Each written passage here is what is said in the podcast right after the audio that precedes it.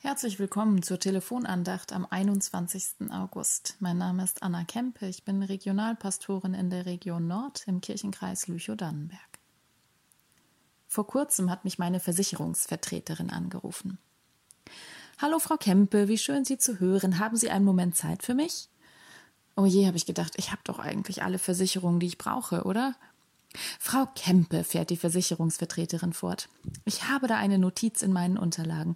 Wir wollten uns noch einmal über Ihre Altersvorsorge und finanzielle Sicherheit im Alter unterhalten.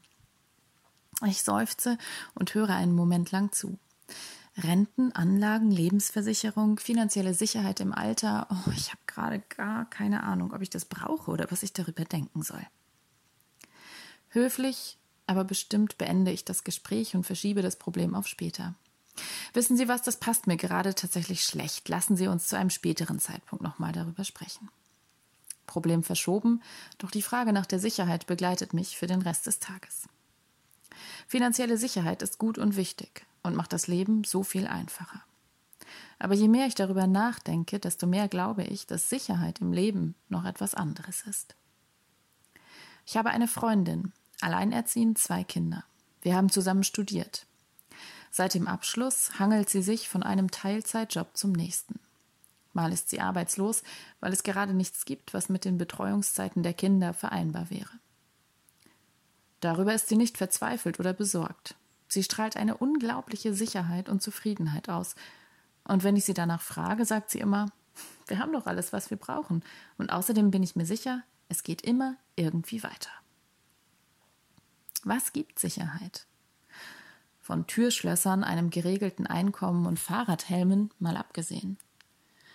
Was gibt dir die Sicherheit, dein Leben so zu leben, wie du es für richtig hältst? Den Mund aufzumachen, auch wenn andere schief gucken, dich mal ganz weit aus dem Fenster zu lehnen, deinem Bauchgefühl zu vertrauen. Meine Freundin lacht, als ich ihr vom Telefonat mit der Versicherungsvertreterin erzähle. Natürlich ist sie versichert, gerade so viel, wie es eben sein muss. Alles andere wäre doch schön blöd.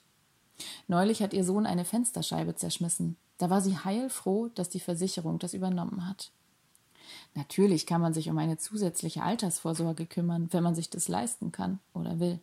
Aber, sagt sie, für die innere Sicherheit habe ich keine Versicherung abgeschlossen. Da bin ich bei einer anderen Instanz in guten Händen. Ich glaube, dass ich nicht tiefer fallen kann als in Gottes Hand. Das hat mir in so manchen klammen Monaten ruhigen Schlaf geschenkt. Dann muss sie auflegen, die Kinder rufen nach ihr. Nachdenklich lege ich das Telefon aus der Hand. Und dann beschließe ich, mich im sicher fallen lassen zu üben. Amen.